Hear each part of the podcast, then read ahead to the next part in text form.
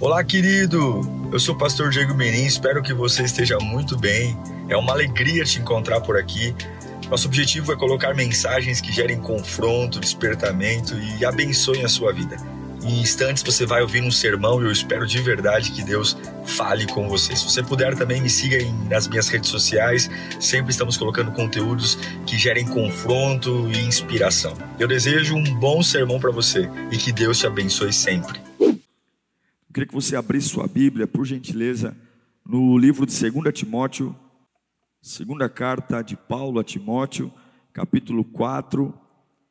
Nós vamos ler do versículo 11 ao versículo 21, 2 Timóteo 4, 11. Diz assim o texto: Só Lucas está comigo. Traga Marcos, eu estou no 11. Só Lucas está comigo. Traga Marcos com você, porque ele me é útil para o ministério. Enviei Tíquico a Éfeso. Quando você vier, traga a capa que deixei na casa de Carpo, em Troade, e os meus livros especialmente os pergaminhos. Alexandre, o ferreiro, causou-me muitos males. O Senhor lhe dará retribuição pelo que fez.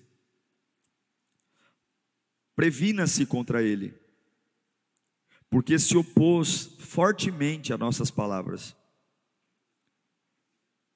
Na minha primeira defesa, ninguém apareceu para me apoiar. Todos me abandonaram. Que isso não lhes cobrado.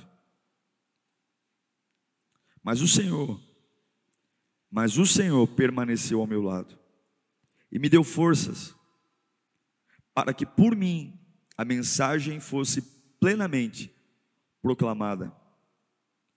E todos os gentios a ouvissem. E eu fui libertado da boca do leão. O Senhor me livrará de toda obra maligna e me levará a salvo para o seu reino celestial. A ele seja a glória para todo sempre. Amém. Saudações a Priscila e Áquila e a casa de Onesífero. Erasto permaneceu em Corinto, mas deixei Trófimo doente em Mileto. Procure vir, procure vir antes do inverno. Eubulo, Prudente, Lino, Cláudia, e todos os irmãos enviem-lhe saudações. Pai, fala conosco nesta manhã. Tua voz é a, a responsável por estarmos de pé aqui nessa manhã. Que o nosso coração esteja inclinado a ouvir a tua voz. Nós oramos, amém. Esse texto nos dá contato com o maior apóstolo, o maior apóstolo que já existiu na história. Sem dúvidas, o apóstolo Paulo, ele é e foi o maior apóstolo de todos os tempos. Um apóstolo diferente, porque não caminhou com Jesus como os outros doze, mas encontrou Jesus na estrada de Damasco e teve sua vida transformada. Essa carta a Timóteo, principalmente os versículos que lemos, é a carta de um homem que está preso, condenado à morte, condenado à decapitação, e ele escreve uma carta a um discípulo, a um filho muito amado, um filho espiritual chamado Timóteo. Ele está dentro de uma cela fria, inacessível e solitário, e ele escreve a Timóteo para que Timóteo venha rápido. Eu amo esse texto porque é como se Paulo quisesse passar o bastão. É um homem que está transferindo o que Deus fez na vida dele para alguém que está mais novo do que ele e pode continuar uma obra. Paulo escreve: Olha, a hora da minha partida está próxima, eu estou prestes a, a ser entregue por libação, ou seja, estou perto da morte, e eu, tenho que, eu quero que você venha rápido, Timóteo, porque eu tenho instruções para te dar, eu preciso te contar algumas coisas. O que eu acho lindo é que você vê um homem preso, condenado à morte, morte por decapitação, velho, mas você não vê um homem depressivo e cheio de lamentos, você não vê um homem olhando no retrovisor, mas quando ele olha no retrovisor, o que, que ele diz? Eu lutei a boa luta, eu guardei a minha fé, eu estou completando a minha carreira, não é isso que Paulo diz? Ele lutou o bom combate, guardou a fé e completou a carreira. Não é um homem, porque um homem, é impossível um homem que luta a boa luta, um homem que se dedica a Deus, chegar na velhice e se lamentar. É impossível um homem que luta a boa luta, envelhecer, e quando estiver no final dos seus dias, simplesmente perder a essência da vida. Paulo lutou a boa luta e agora, condenado à morte, morte por decapitação, ele está com pressa. Timóteo, corra, corra porque o tempo passa, corra porque eu tenho que dar sequência ao legado. Você é jovem, eu estou velho, você pode viver, eu estou condenado à morte. É um homem maduro, preso, que entende que Deus estabeleceu um tempo para todas as coisas, e agora o tempo dele está para acabar. Ele fala: a minha hora está para chegar, eu vou morrer. E agora Paulo está chamando Timóteo, porque o tic-tac do relógio está correndo, não dá tempo de esperar muita coisa. Timóteo tem que ir logo lá, porque tem coisas lindas para Paulo compartilhar e o tempo é curto. E ele fala por três vezes: ele fala, ó, venha depressa, venha antes do inverno, venha logo, venha depressa. Olha, não se preocupe como ficarão as coisas aí onde você mora. Não se preocupe em dar muita explicação para as pessoas, não dá tempo. Não se preocupe em arrumar a sua vida, não. Pega minha capa, pega meus livros, pega meus percaminhos e vem para cá rápido. Porque o relógio não espera venha depressa, venha, eu preciso que você venha. Não é um pedido de um homem qualquer, Paulo é um homem significativo, irmãos. Paulo é um homem com uma envergadura única, um homem cheio de experiências. E ele fala: Eu preciso que você venha antes do inverno. Ele até estabelece um prazo,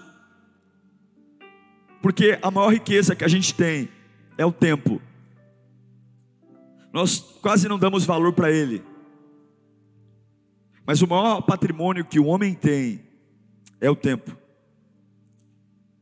Você olha para algumas pessoas idosas e se revoltam porque não tem mais tempo. O tempo é o maior recurso. Dinheiro você não tem hoje, mas amanhã você pode ter. Casa própria, você paga aluguel hoje, amanhã você pode ter uma casa própria. Carro, você pode estar andando de ônibus aí. Daqui a alguns anos você pode ter um carro zero. Mas o tempo, ah, o tempo, o tempo ele é simplesmente irrecuperável. O tempo ele é como um balde que esvazia e não há reposição. Quando você perde tempo, você perde o tempo mais precioso, o bem mais precioso que você tem, a mercadoria mais preciosa que você tem, e você sabe que nunca mais vai ter de volta. Nunca mais. Nem Deus te devolve o tempo. Esse culto aqui nunca mais vai existir. Você sentado do lado de todas as pessoas que estão perto de você, essa atmosfera, essa imagem, esse momento nunca mais vai se repetir. Nós vamos ter outros cultos, mas esse, como esse, igual a esse, nunca mais. Nunca. Você nunca mais vai ter o que tem hoje. Nunca. Nunca, não volta. Nunca. E é por isso que o Salmo 118, 24, Deus diz através do salmista: Este é o dia, este é o dia que o Senhor agiu. Alegremos-nos e exultemos quando? Neste dia. Por isso, não deixe ninguém roubar o teu momento. Não deixe nenhuma mesquinharia, nenhuma fofoca, nenhum embaraço. Porque se você se distrair no tempo, você está jogando no lixo o que você tem de mais precioso. E perderá algo que nunca mais vai voltar. A juventude não volta. A fase com os filhos não voltam. Se você tiver que amar alguém, ame agora. Se você tiver que perdoar alguém, perdoe agora. Se você tiver que se desculpar com alguém, se desculpe agora. Se você tiver que dizer algo para alguém, diga agora, porque talvez você nunca mais vai ter essa oportunidade, porque o bem mais precioso, a mercadoria mais preciosa é o tempo. Não deixe nenhuma ofensa, nenhuma ansiedade, nenhum abatimento roubar algo que Deus fez para você desfrutar. Não deixe sua vida passar. Paulo escreve a Timóteo dizendo: Venha logo, venha antes do inverno, porque eu não tenho tempo. Tempo. Paulo era uma pessoa incrível. Era uma pessoa incrível, dizendo: Olha, vem logo. Porque talvez a, meu pescoço não vai ficar sobre, minha cabeça não vai ficar sobre o pescoço muito tempo. Paulo era um homem de, admirável, era um, ter, um terrorista de cristãos, um homem que antes ser, da sua conversão matava cristãos. Na morte de Estevão, ele estava lá, compactuando com o apedrejamento. Foi ele que ficou com a capa de Estevão. Ele era cúmplice. E um homem que é convertido não em cima de um púlpito. A conversão de Paulo foi uma conversão secreta. Ele estava em cima de um cavalo indo para Damasco e de repente Jesus se apresenta a ele, o cavalo relincha, ele vê um raio no céu, cai no chão, fica cego. E é diferente você olhar para um assassino e chegar para você e dizer: Ó, eu vi Jesus. Não mudaram a carteirinha dele de convertido publicamente. Ele não se converteu subindo na igreja. Ele não se converteu subindo no púlpito. Ele se converteu no secreto. Eu imagino que muitas pessoas falavam: Ah, eu não acredito, porque eu vi o quanto ele era cruel, o quanto ele batia, o quanto ele prendia. A sua conversão foi em secreto. Paulo não tinha o carisma de Pedro. Paulo não era um pregador tão bom quanto Pedro. Pedro pregou e o único dia mais de 3 mil almas se converteram. Paulo um dia estava pregando numa casa e a Bíblia diz que um jovem, ouvindo a pregação de Paulo, dormiu e caiu da janela. Talvez não devia ser a melhor mensagem, talvez ele não devia ter a melhor eloquência, mas quando o jovem cai da janela e morre, ele desce, vai até o jovem, põe a mão sobre ele e traz o jovem morto de volta à vida. E com equilíbrio emocional, porque a, a, após ver um jovem que caiu da janela e morreu, e ele ressuscitou, depois de ressuscitar o jovem, ele volta a pregar como se nada tivesse acontecendo. Paulo era um homem incrível, incrível. Paulo é o maior escritor do Novo Testamento. E graças a Paulo, porque se não tivesse os livros de Paulo na Bíblia, eu e você iríamos pensar que a cruz só era para os judeus, que a graça e que a salvação só era para os judeus, graças a esse homem incrível, graças aos livros que ele escreveu, às suas epístolas, eu e você sabemos que estamos incluídos no plano de salvação que a salvação não é só para judeus, a salvação é para os gentios, é para mim e para você. Graças aos livros que ele escreveu, nós temos acesso a Deus e compreendemos que a salvação é para todos.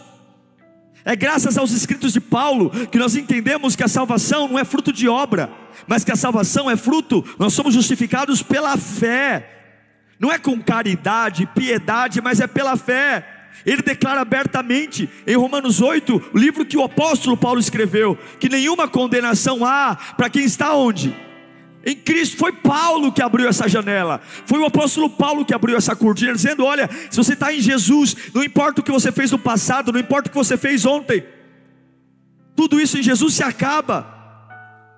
É o apóstolo Paulo que nos ensina que nada pode nos separar do amor de Deus, nem altura, nem principado, nem os anjos, nem potestade, nem o porvir, nada nos separará. É Ele que escreve isso, é Ele que afirma que quando nós não sabemos orar, há um Espírito que intercede por nós junto ao Pai, com gemidos inexprimíveis.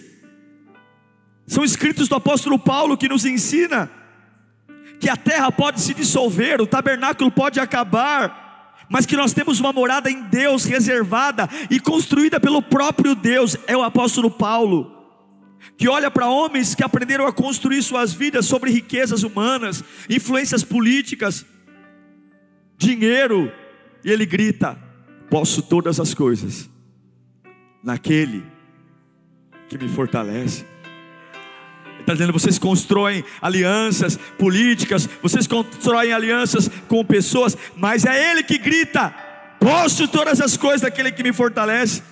É o apóstolo Paulo que traz uma revelação linda sobre a igreja, que ele dá para alguns o dom de, de apóstolos, para outros de mestres, para outros para evangelistas, outros pastores e dizendo que todos os dons convergem para o crescimento dos santos, para o crescimento da igreja. É o apóstolo Paulo que vem trazer para dizer, dizer: olha, gente, não se incomode quando alguém é diferente de você, porque Deus tem um corpo feito por vários membros. Eu estou falando de um homem incrível, que está dentro de uma cela, um homem que teve um, um, uma intimidade única com Deus, que registra em suas cartas esperanças pra, a esperança para toda uma humanidade. E agora ele está dizendo para Timóteo: venha depressa, venha depressa receber algo meu, porque eu sei que a minha partida está próxima. Eu, eu já lutei a boa luta, eu vou morrer.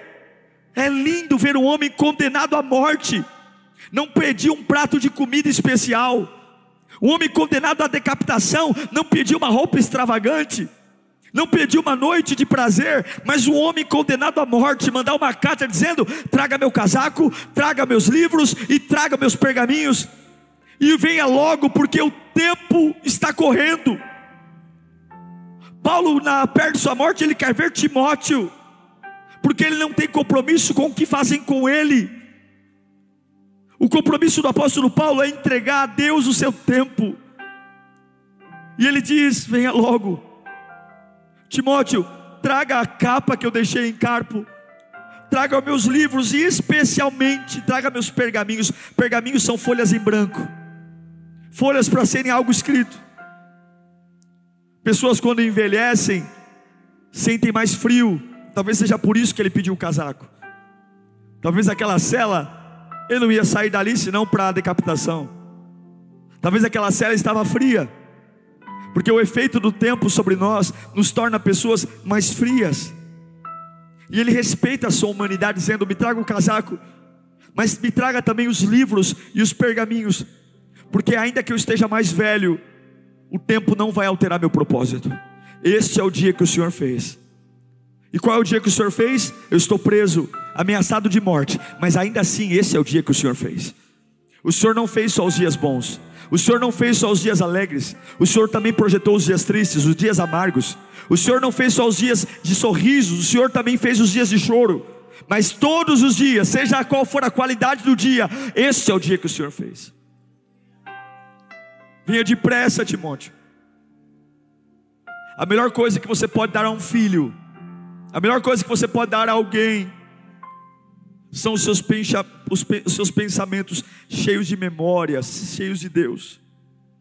E nesse dia horrível, quando a morte está subindo pelas celas desse grande apóstolo, ele não é uma máquina, ele sabe que a morte está chegando, mas no momento que o fim se aproxima, ele começa a lembrar da vida dele, ele fala: Olha, só Lucas está comigo. Se olhar para um homem que teve uma trajetória como essa e reconhecer que não tem ninguém com ele, só Lucas. Ele fala o seguinte: olha, no meu primeiro julgamento, na minha primeira defesa, não foi ninguém. Não foi ninguém lá para me defender. Na minha primeira defesa, não foi ninguém para me apoiar. Ele diz: olha, todos me abandonaram. Olhe para mim. Não espere que as pessoas sejam leais com você. Sempre haverá uma certa porcentagem de traição quando você mais precisar. Paulo diz: Eu fiquei sozinho. E muitas vezes é das pessoas que você mais espera. Talvez sejam as que não vão aparecer. Talvez as pessoas que você mais conta são elas que não estarão lá. Talvez não vão aparecer no momento mais vulnerável da sua vida, momento de maior necessidade. Não espere que as pessoas que você mais se esforçou, e ele lista o nome dessas pessoas aqui em, em 2 Timóteo 4. Não espere que as pessoas que você mais se esforçou estejam lá quando você mais precisar. Porque quando você chegar, chegar na hora do seu julgamento, Talvez você esteja lá como Paulo. Paulo diz: ninguém esteve lá, ninguém. Mas eu quero fazer uma pausa aqui. Paulo diz que ninguém esteve lá, mas ele diz também: o Senhor estava comigo. Quero dizer que quando ninguém aparece, Jesus aparece. Talvez quando ninguém apareceu para te defender, Jesus esteve lá e Ele está lá. Eu quero louvar ao meu Deus, porque Ele sempre está em lugares que ninguém vai. Eles sempre comparecem a horas que ninguém comparece. Ele diz claramente: ninguém foi, e que o Senhor cuide deles, que o Senhor trate com eles, mas o Senhor estava lá. Ele estava lá quando você estava sozinho. Ele estava lá quando não havia ninguém. Ele estava lá, é isso que Paulo diz. Louve o teu Deus sempre, porque Ele sempre fica com você. Ele fica quando as lágrimas rolam, ele fica quando você fica triste, ele fica quando você simplesmente se sente só, ele fica com você quando você simplesmente tem seus medos, as suas incompreensões, ele fica com você e ele tem tanta consciência. Paulo tem tanta consciência que Deus está com ele, que na última cela, na última cela, e não foi a primeira vez que ele ficou preso, não. Na última cela, ele não está lamentando, ele fala o seguinte: eu quero pergaminho, eu quero livros. Não foi a primeira vez que Paulo foi preso, não foi. Não foi. É duro quando você supera algo e algo volta, não é? É duro quando você é preso de novo. É duro quando você fica doente de novo. É duro quando você passa por um problema de novo, igual. Não é a primeira prisão de Paulo. Ele já tinha sido preso outras vezes. Em Listra, ele foi apedrejado, arrastado para fora da cidade, e ele foi apedrejado.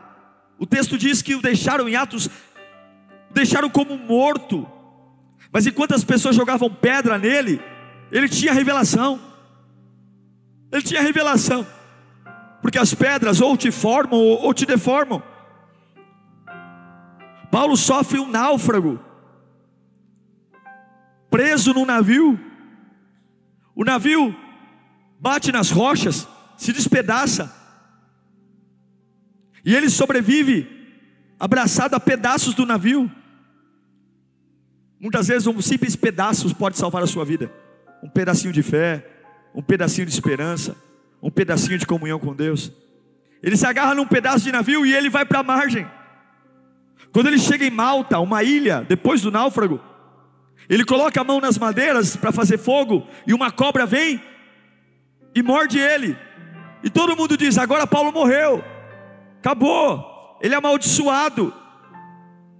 Entre a lenha tem cobra, mas a cobra morde, mas não mata.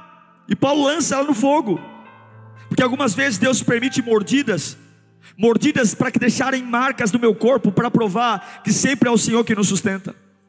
Algumas vezes Deus permite que a gente seja mordido por situações e sobreviva com as marcas das mordidas, para sempre estampar: eu estou de pé porque é o Senhor que me mantém de pé. Eu estou de pé porque é o Senhor que é o meu refrigério. Esse é o apóstolo Paulo, que passa por pedras, por fogo, pelo inferno e não se abala, permanece de pé. Trancam ele no cárcere, espancam ele 40 vezes, e ele está lá meia-noite cantando, cantando, e as cadeias caem, meu Deus! E agora esse homem está preso, e a última prisão dele, você está comigo aí? É a última prisão, e o que, que ele pede? Três coisas. Não dá chilique. Ele pede a capa, livros e o pergaminho. Me traz um casaco para eu ser aquecido. Traga-me livros. Eu sei que eu vou morrer, mas ainda tenho que continuar alimentando a minha mente. A pergunta que eu faço é: para que um homem que vai perder a cabeça daqui a alguns segundos, alguns minutos, quer ler? Para quê? Porque ele ainda não está morto. Eu sei que eu vou morrer, mas eu ainda não estou morto. Para que o homem que vai ter um, um machado passando no seu pescoço quer sentar e ler? Porque ele vai morrer, tudo indica que eu vou morrer, mas eu ainda não estou morto.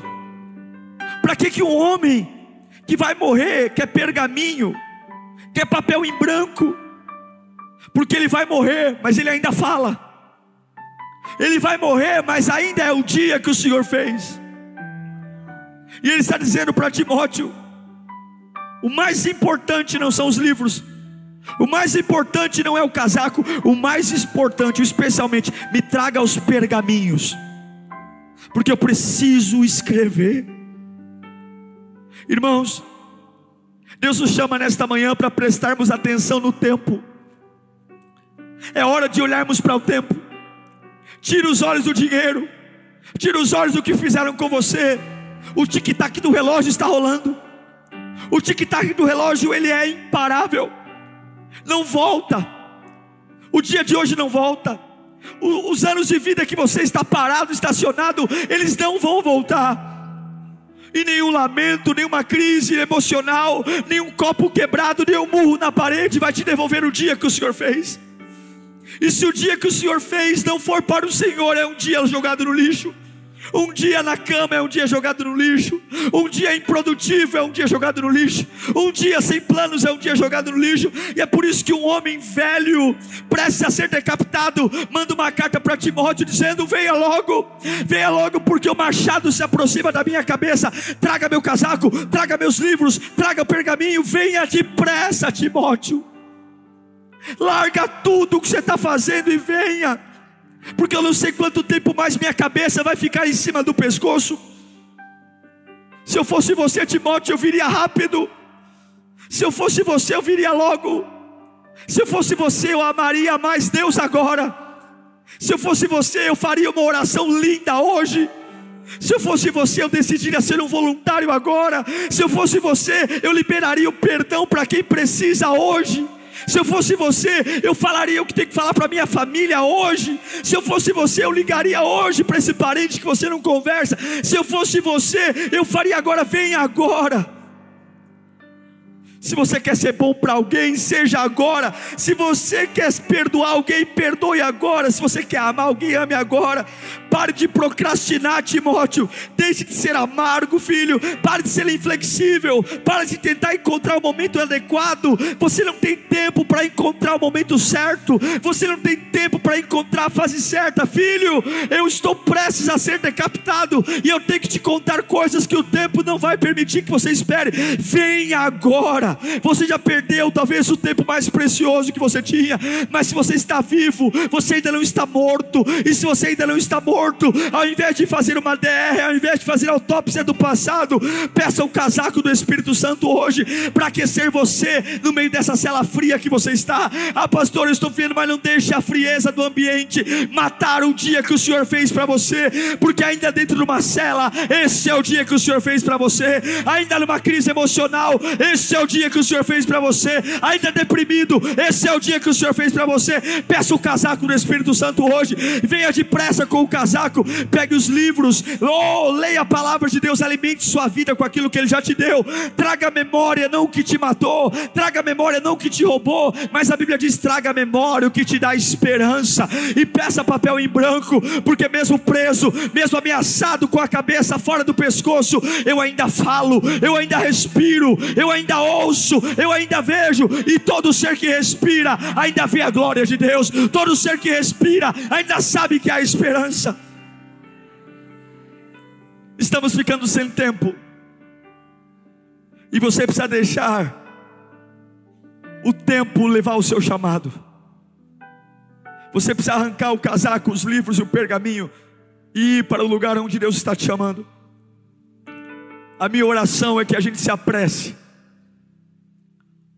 Se apresse para que quando chegarmos na velhice, nossa vida não seja um balde de lamentos, por termos jogado fora o bem mais precioso que Deus nos deu, o bem do tempo.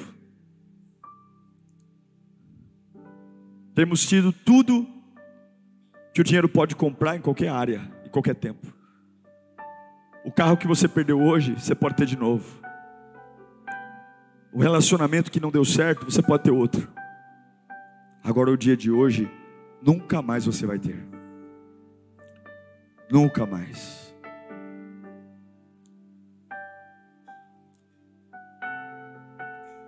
A gente se casa para viver juntos. Namora para viver juntos. Mas a visão devia ser o contrário. A gente se casa não é para viver juntos, mas é para morrer juntos.